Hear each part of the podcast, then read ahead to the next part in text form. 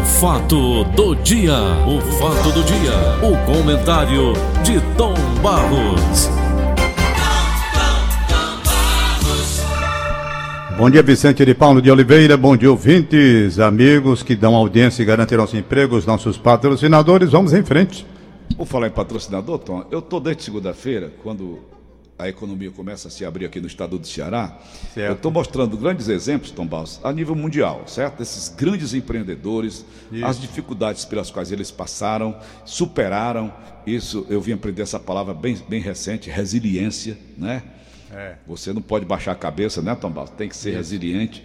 E eu estou colocando no ar grandes empresários a nível internacional. Mas amanhã, sexta-feira, eu vou registrar aqui a história da M. Dias Branco.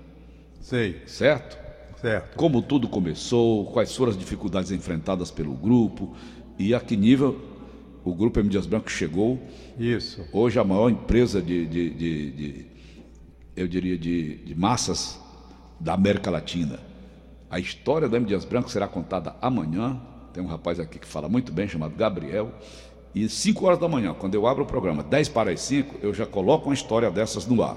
É já... claro, Paulo, você está coberto de razão, porque nós temos que trazer hum. aspectos positivos de Isso. pessoas que venceram diante dos obstáculos. Não vai ser uma coronavírus uhum. que vai parar. Ela trouxe problemas. Eu estou vendo aqui, além de você trazer no momento oportuno hum. a história da M. Dias Branco, com tudo o que passou e o que é no momento, uma projeção internacional, como você disse bem liderança absoluta do setor de massas de toda a América.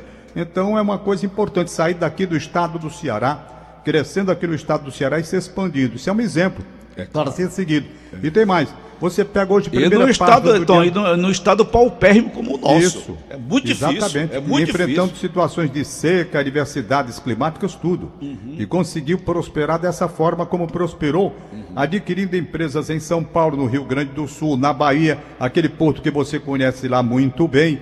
Então, tudo isso deve ser mostrado para incentivar que as pessoas não podem efetivamente, uhum. diante de uma situação assim, se desesperar. Há um instante em que você para e diz, puxa, só tem coisa ruim, é? Não tem nada de bom, não? Eu estou vendo que tem coisas boas. Agora, o problema é que quando o foco foi concentrado na coronavírus, trazendo um aspecto negativo contundente, o sujeito pensa, para diante de um informativo, só tem coisa ruim. O cara faz é desligar, entendeu? Eu conheço pessoas que ficaram num estado de nervoso tal, que nem vendo televisão passaram a ver, principalmente na hora dos noticiários. Então nós temos que trazer o aspecto positivo. Uhum. Você está coberto de razão, inteligente, como brilhante como você é, uhum. entendeu? Obrigado, Tom. Você trouxe isso uhum. aí num momento muito bom. Aliás, primeira uhum. página de hoje do Nordeste, do, do, do, Diário do Nordeste, temos aqui negócios. Uhum. Mesmo na pandemia, olha lá, olha lá, Paulo, olha lá. Mesmo na pandemia, uhum.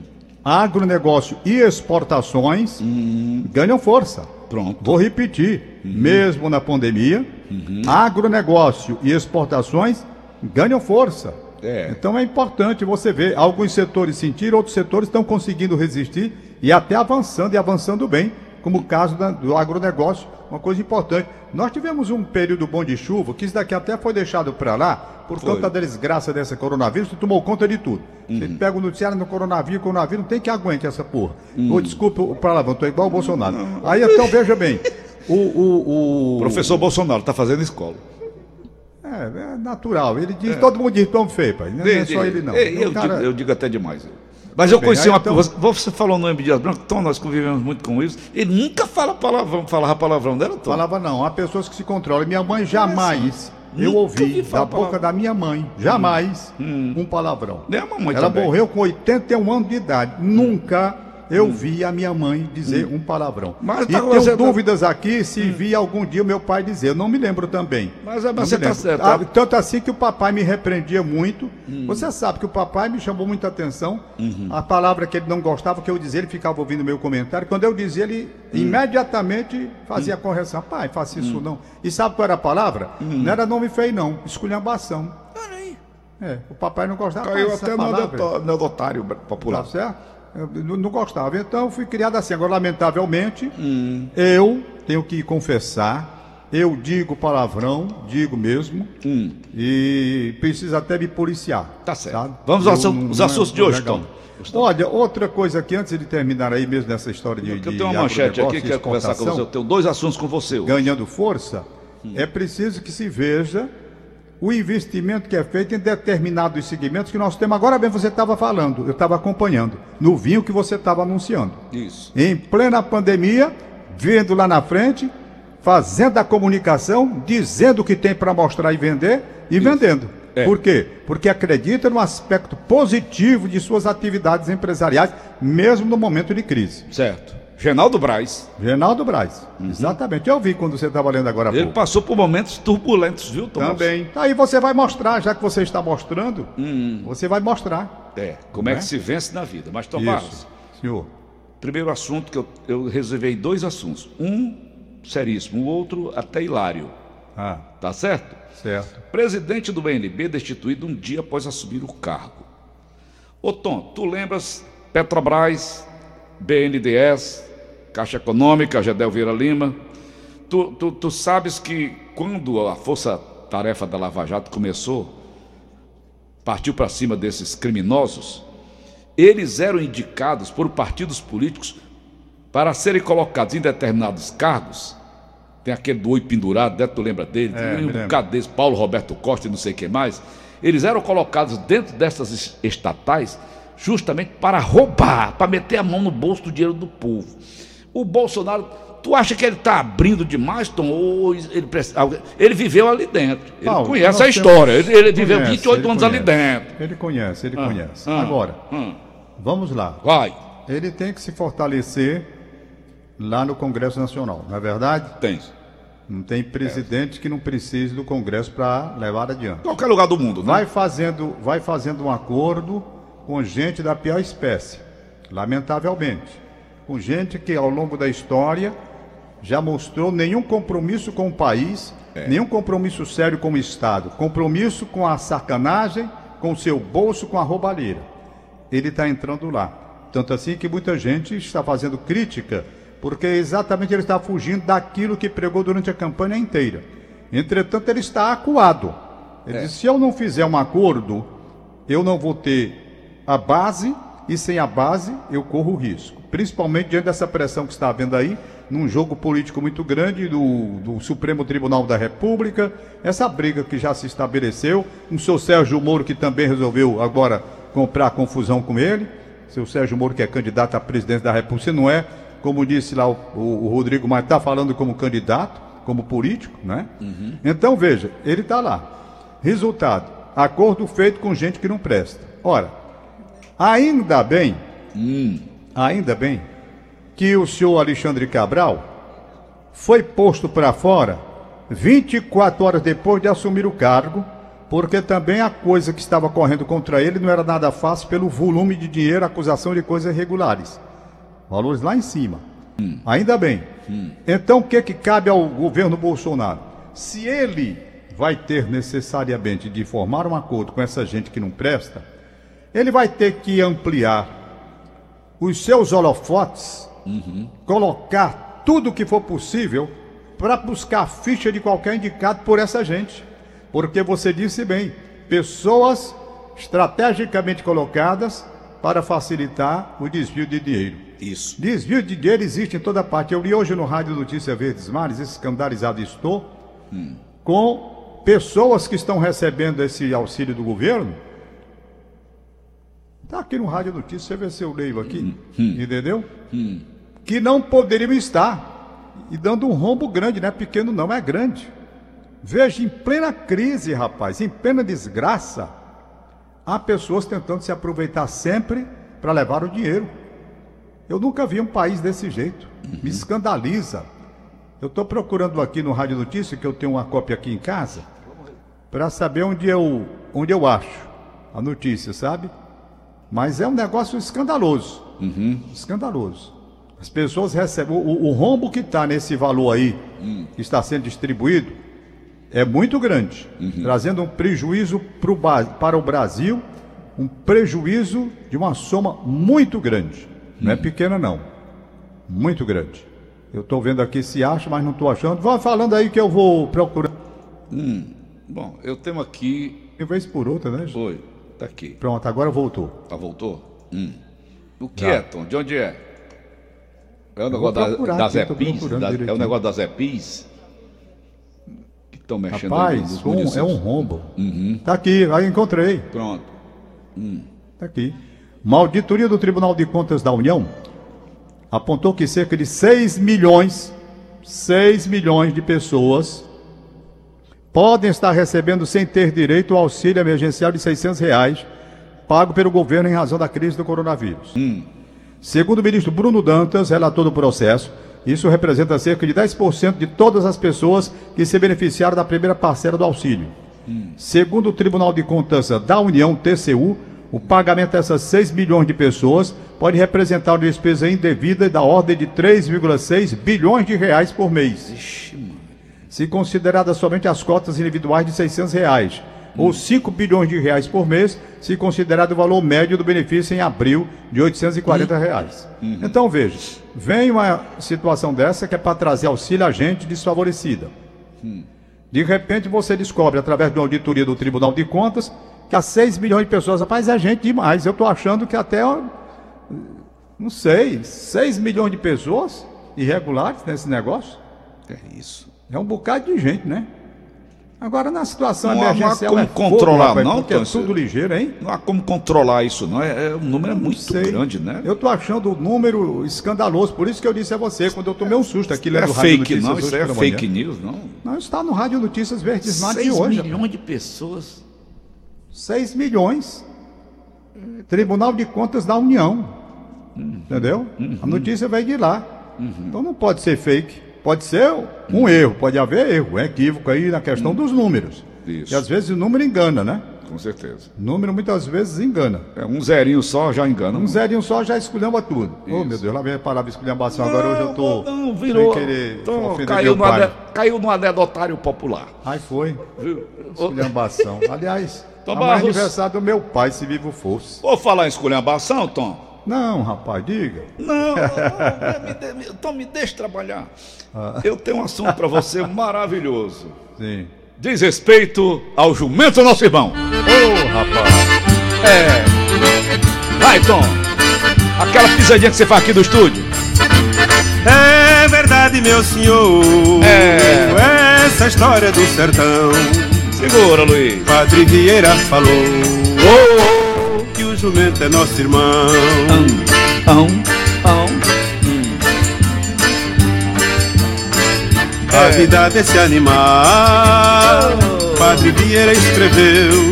Foi. Mas na pia batismal, ninguém sabe o nome seu. É. Padre Polodoro Jegue, Babal Brecha ou Lupeu. Hum, hum, hum. Manda a luz e marca a hora é. Breguedé e azulão. Alicate, birimbau Inspetor de quarteirão Tudo isso, minha gente É o jumento, nosso irmão Tom, tom Ok, aí tá aí, Tom. É um monstro, é um monstro. É um... Gonzaga é demais. Como é que é ele um faz? Como é que ele fazia isso, né, Tom? É um gênio. Mas, meus amigos, em homenagem ao jumento, uma imagem curiosa de um jumento sendo testado para coronavírus tem chamado a atenção nas redes sociais. Eu estou aqui vendo a foto. Tom, o caso aconteceu em Mucambo, município do estado do Ceará. A Prefeitura Municipal de Mucambo tem tomado as devidas providências para combater a pandemia de coronavírus no local. Com isso, nem o jumento que carregava um idoso se safou da testagem. De acordo com a OMS, Organização Mundial de Saúde, não há casos confirmados de jumento que foi infectado no mundo pelo coronavírus. Isso é a medida correta, então, tirar a temperatura do jumento? Paulo. tá aí, perguntando a pessoa mais errada do mundo que sou eu. Não, rapaz, é porque. Como é que eu vou é saber inventaram que os animais podem também transmitir o coronavírus. É tá, a mocinha está aqui com aquela, aquela pistolinha, ah. né? Aquele termômetro tipo, tipo pistola, hum. testando aqui na testa do jumento. Não custa jumento... nada, né? Custa hum. nada. Agora, qual, qual, é a temperatura de um jumento? No, no, se a gente atingir 38 graus, já está, né? É. Já é mandado ah, para casa. É. Aí, então. Paulo, eu não entendo isso não. Hum. Agora, hum. realmente não tem problema nenhum você fazer uma pesquisa para saber se hum. os animais estão contaminados, né? Hum. Se hum. passam também para a gente. É uma medida que pode trazer algum resultado, sei lá. Agora que a falta claro. hilária é, Tony, ela está girando o mundo inteiro, a mulher tirando aqui a temperatura do jumento, lá em Bucambo. Pois é. Hum. É porque também deu um detalhe. Aqui no estado do Ceará, a turma quer levar na gozação essa história de discriminação, né? Se fosse na China, tivesse um jumento sendo examinado, não, mas na China, a China hoje é o país do mundo, né? Está querendo engolir até os Estados Unidos. Está querendo engolir o Brasil. Por falar se em já COVID, não engoliu. Tom, Tom eu estou vendo uma matéria importantíssima aqui na TV Verdes Mares. Ah. Doação de plasma de recuperados da Covid-19 pode ser usado para ajudar no tratamento. É o ser humano oferecendo cura para a própria doença, né, Tom? É verdade. É um espetáculo, é né, bicho? Verdade. Paulinho, hum. eu hoje estou vendo aqui, Sim. com aquela revolta que houve, minha filha se desesperou, chorou muito, chorou hum. demais, a Maria Clara, hum. quando viu o assassinato daquele senhor lá nos Estados Unidos, George Floyd. Floyd, de cor, né? Pois bem, hum. assassinado barbaramente, estupidamente, por aquele ignorante. Canalha. Sabe? Pois bem, Racista. e eu estou vendo, hein? Racista, canalha racista. Aí eu estou vendo aqui uma matéria hoje no Diário do Nordeste. Eu acho que todo mundo deve ler essa matéria que foi escrita pela Chase Viana. Viva o racismo todos os dias, até na magistratura.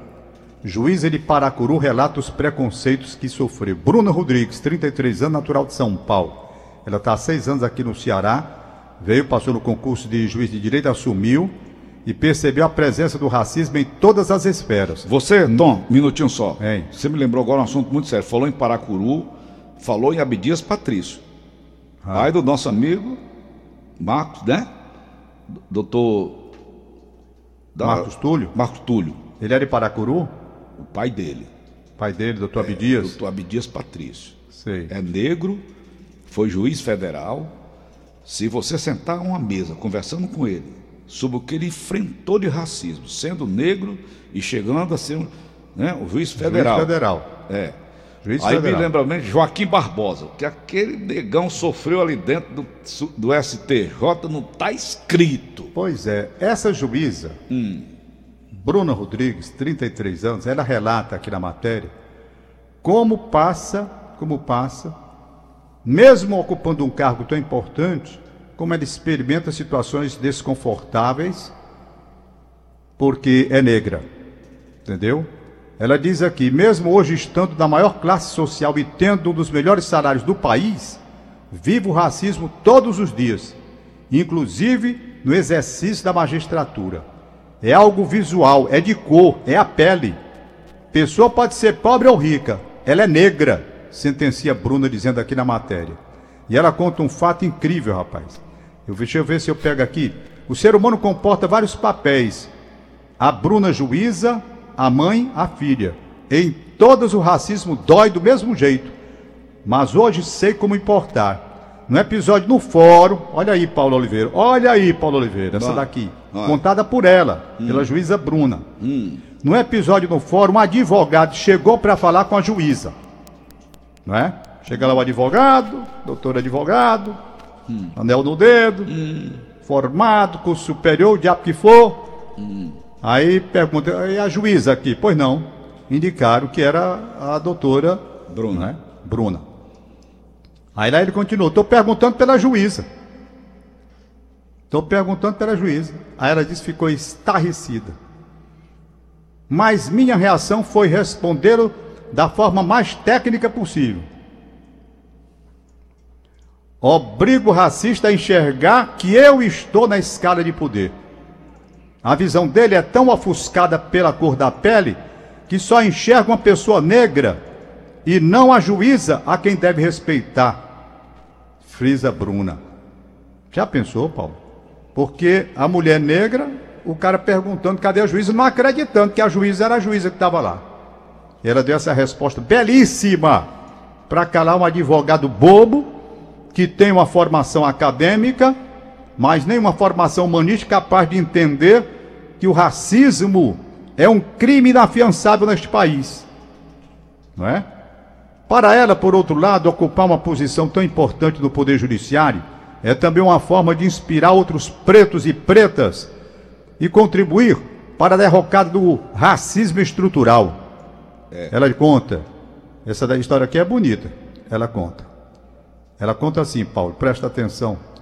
Estava no meu gabinete e chegou uma mulher com a filha negra de oito anos de idade. Hum. A filhinha de oito anos. Essa menina de oito anos sofreram bullying na escola. Disseram que ela não poderia ser nada por ser escura. Oh, Disseram para a garota. Hum. E ela ficou o dia inteiro, presta atenção que coisa. Passou o dia inteiro tomando banho e passando talco para clarear a pele. A pobre da criança, sofrendo bullying. Abri a porta e ela me olhou muito impactada, paralisada, nem andava a menina. Uhum. Chamei-a, elogiei e ela perguntou: Você que é a juíza?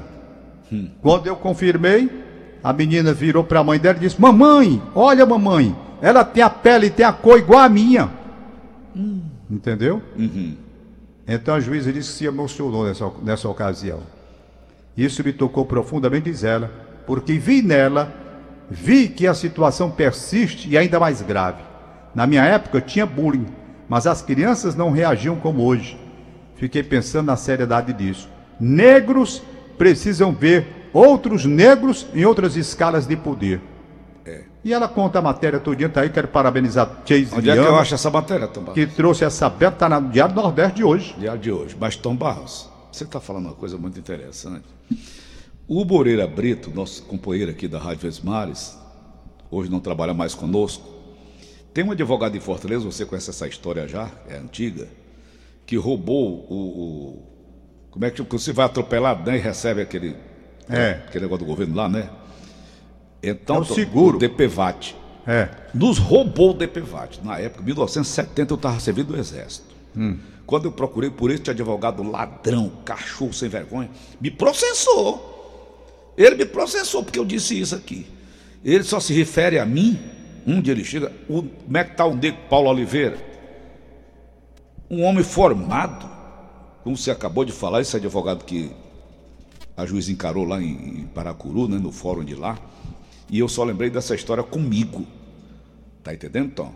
Ele me processou porque eu esculhambei, esculachei com ele no microfone por onde eu passei. Até hoje ele tem muita raiva de mim. O ladrão é ele e o culpado sou eu.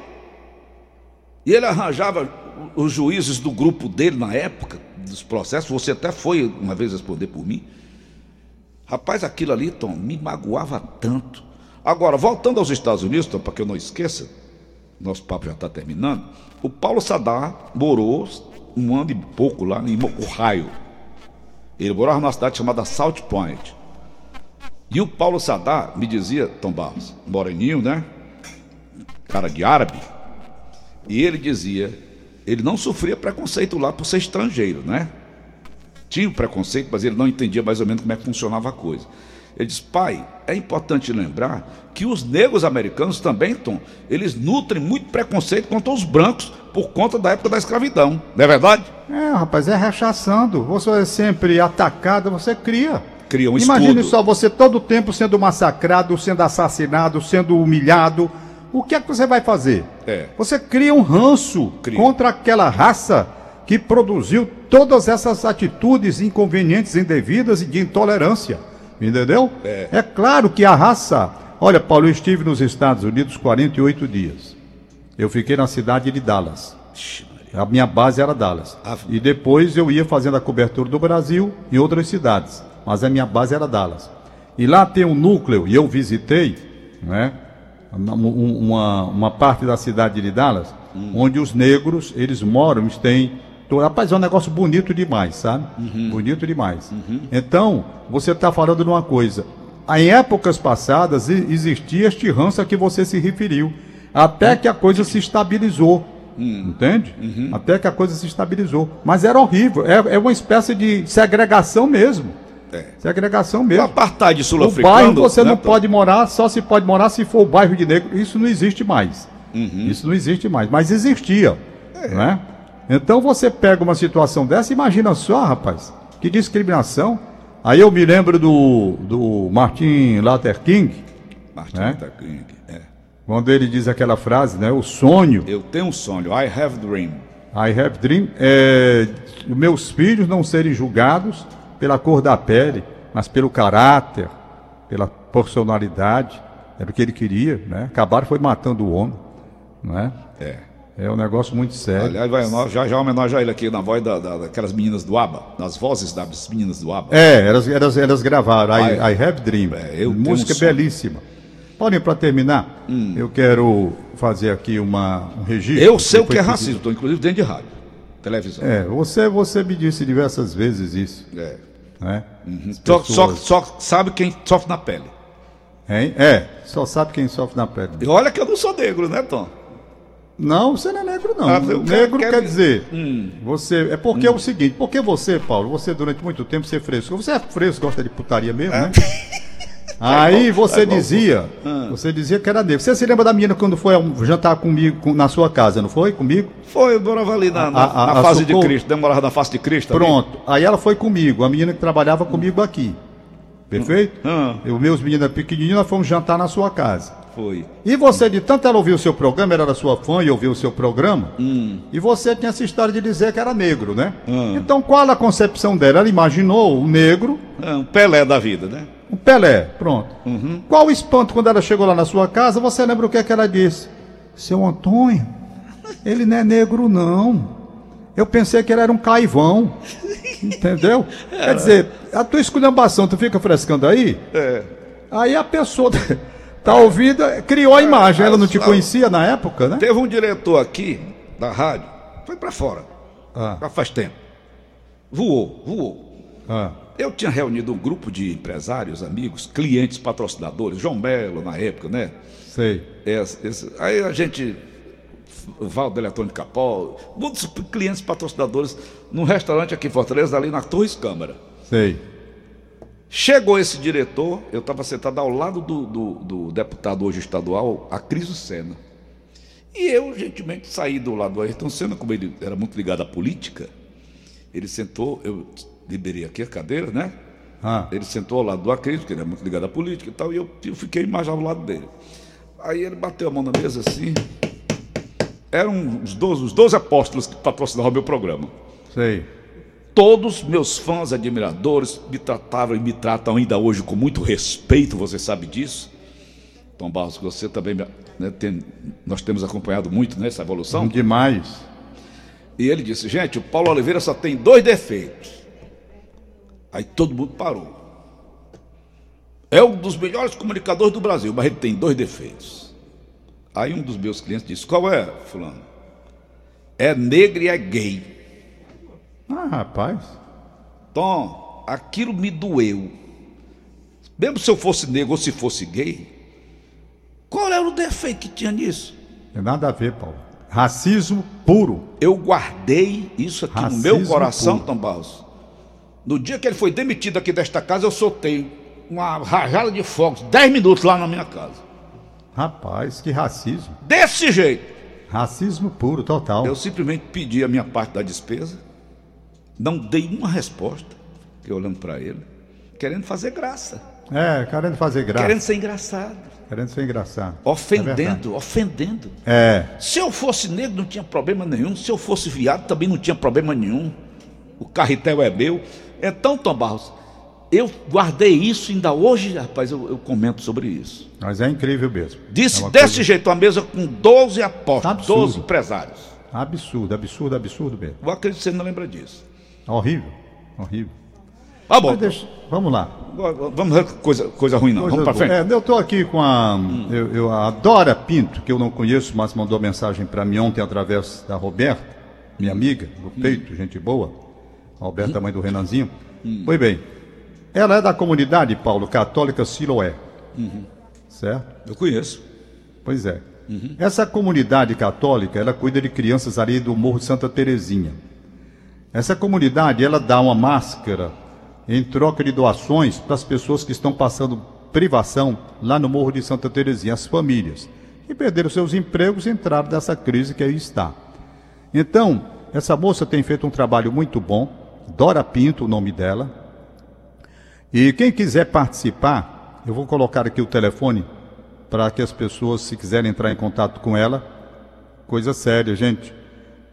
É, liguem para ela para marcar a doação. Ela pega a doação, deixa uma máscara para você e leva a doação lá para a comunidade de Santa Terezinha. Ô Tom, hein? Uma senhora ligou aqui perguntando se essa juíza, quando o advogado, né?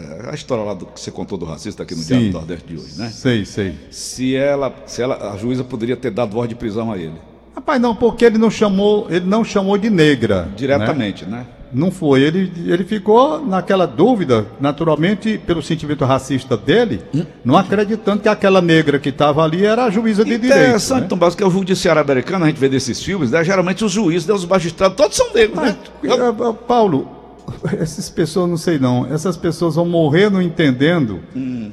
essa discriminação. Eu me lembro quando o presidente dos Estados Unidos, Barack Obama, foi eleito, era um escândalo, porque é um negro. É, é verdade que lá era para causar espanto, porque lá matavam os negros como matam ainda hoje. Agora, e um negro chegar à presidência dos Estados Unidos. Lembre Nelson Mandela, Tom Barros. Nelson Mandela. Ali é um artista, né? Então, lamentavelmente acontece isso, sabe? A cor da pele. Olha.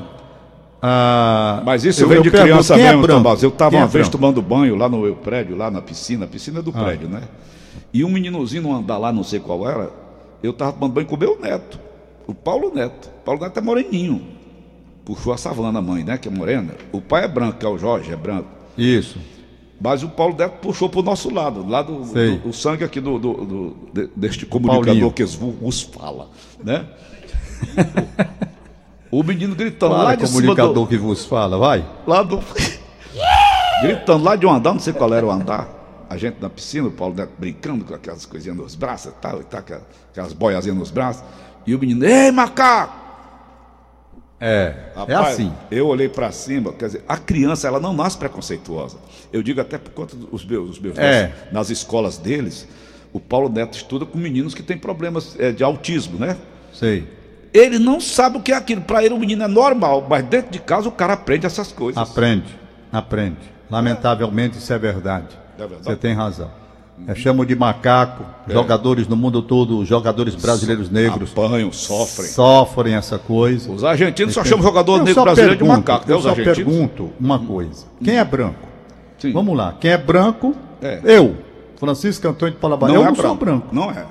Eu não sou branco. É aqui é uma mistura muito clara. Papai uhum. branco pra caramba uhum. e a mamãe morena dos olhos amarelos. Uhum. Né? Morenona, que tanto assim que o papai chamava a mamãe de nega ele hum. chama nega pra cá, nega pra cá. Como era que a dona Conselho chamava o Iveston? Eu não recordo Meu como preto. era. Meu preto. Meu preto. Pois bem, aí resultado. Eu sou branco? Claro que eu não sou branco, não sou doido. Então, aqui, meus filhos. Vai mesmo que fosse. Eu não estou dizendo aqui a pessoa querer branco. Eu não sou branco. Não sou branco. Não sou branco. Sou parto, sei lá, essa cor que dão aí. branco eu não sou. Então aqui, eu é. tenho meu pai, era branco que nem vela. A mamãe bem morena, fechado. Uhum. Certo? Aí nasce minha irmã Nazaré branca que nem vela. Eu moreno. É. Tá certo? Meus filhos, tem o Pedro Vitor, que puxou o meu pai, branco que nem vela. Pronto. Perfeito? Maria Clara, morena. O, o, o Gabriel, branco. branco. Aí vamos, é. tudo dividido. Marcel, hum. da minha cor. Lá em casa, a mamãe e o papai. É. Papai mais clara, mamãe mais morena. Pois é. Nasceu até japonês lá em casa. Tem chinês não, Paulo? Rapaz, tinha, o papai levou o menino pro médico. doutor, esse menino não abre os olhos, doutor. O doutor disse, seu, seu Fransquinho que tem que abrir os olhos. O senhor, esse menino é chinês. Ai, é brincadeira, Deus. claro, Tom. Valeu, é. Tom Barros. Pois olha, então tem o Everardo Barros Messejano que está aniversariando hoje, um abraço para ele. Hum. Mas eu não termino. Hum. Parabéns, parabéns, parabéns. Alô, alô, alô. Opa. Ah, alô. Voltou. Conclua. Tá dando os cortes. Pois bem, hum. então tem o Everardo Barros, parabéns para ele aí, messejando. E eu não terminei, Paulinho, ainda sobre a Dora Pinto. Eu não dei o telefone e estou com medo. Dora, eu vou fazer o seguinte, minha filha. Eu já dei aqui, eu vou colocar o Instagram. Hum. Por que, que eu não gosto de dar o telefone no ar? E você vai me entender, eu vou ligar para você depois. É porque quando eu coloco o telefone no ar aqui, lamentavelmente, por mais incrível que pareça, as pessoas passam trote. dizendo que tem doação, aí o camarada vai lá e não tem nem o endereço. É preciso, ser, é preciso ter muito cuidado. Se você me autorizar, colocar no seu telefone, eu coloco. Mas acho um perigo. Com relação ao Instagram, hum. arroba hum. É fácil. Bota arrobazinho lá no tá computador. Certo. Com COM de comunidade. Siloé, tudo minúsculo. Uhum. E vê. Amanhã eu vou falar com ela, se ela me autorizar, correr o risco de trotes. Tá certo. Não é? Tá bom. Então eu falarei com a Dora Pinto. Um okay. abraço, Valeu, Paulinho Oliveira. Um abraço, ouvintes. Valeu. O fato do dia. O fato do dia. O comentário de Tom Barros.